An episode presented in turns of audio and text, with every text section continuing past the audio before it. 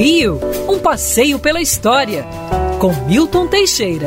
Bom dia, Mário. Bom dia, ouvintes. Tenham todos uma ótima semana.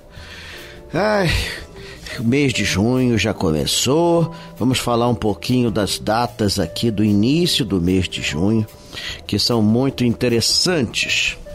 No dia 6 de junho de 1818, o rei D. João VI criava o Museu Real.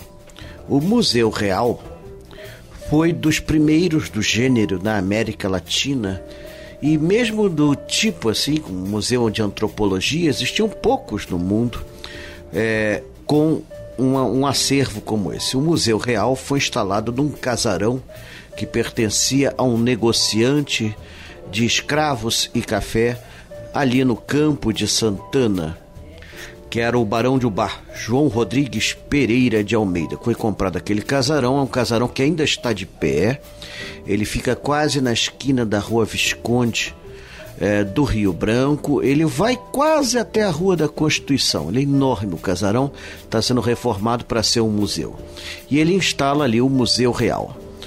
É interessante como D. João tinha cabeça, tinha inteligência, ele já havia criado escolas superiores, já havia criado, pelo menos no papel, a Academia de Belas Artes, uma faculdade de medicina e cirurgia, é, uma faculdade de direito, mas faltava um museu que era um complemento fundamental.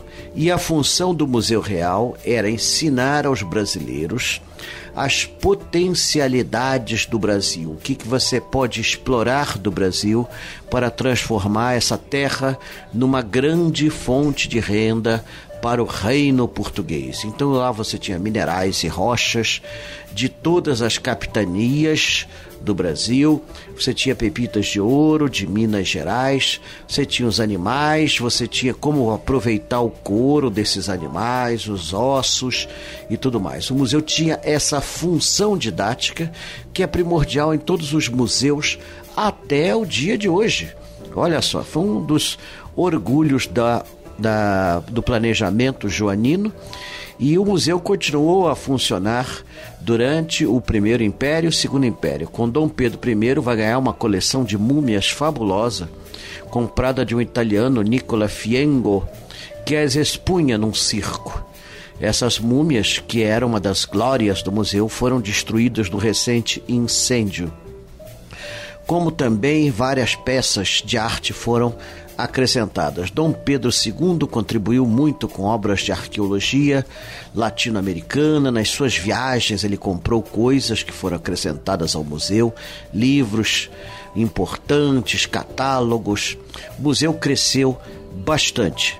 Em 1896, passou para o antigo Palácio Imperial na Quinta da Boa Vista, onde permanece até os dias de hoje destruído por um incêndio há alguns anos atrás.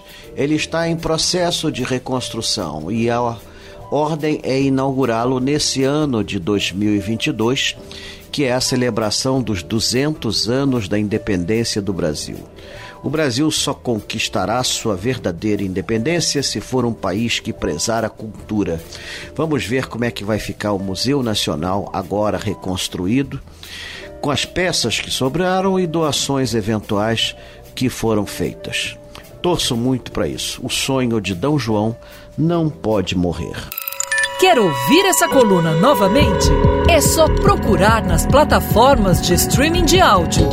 Conheça mais dos podcasts da Band News FM Rio.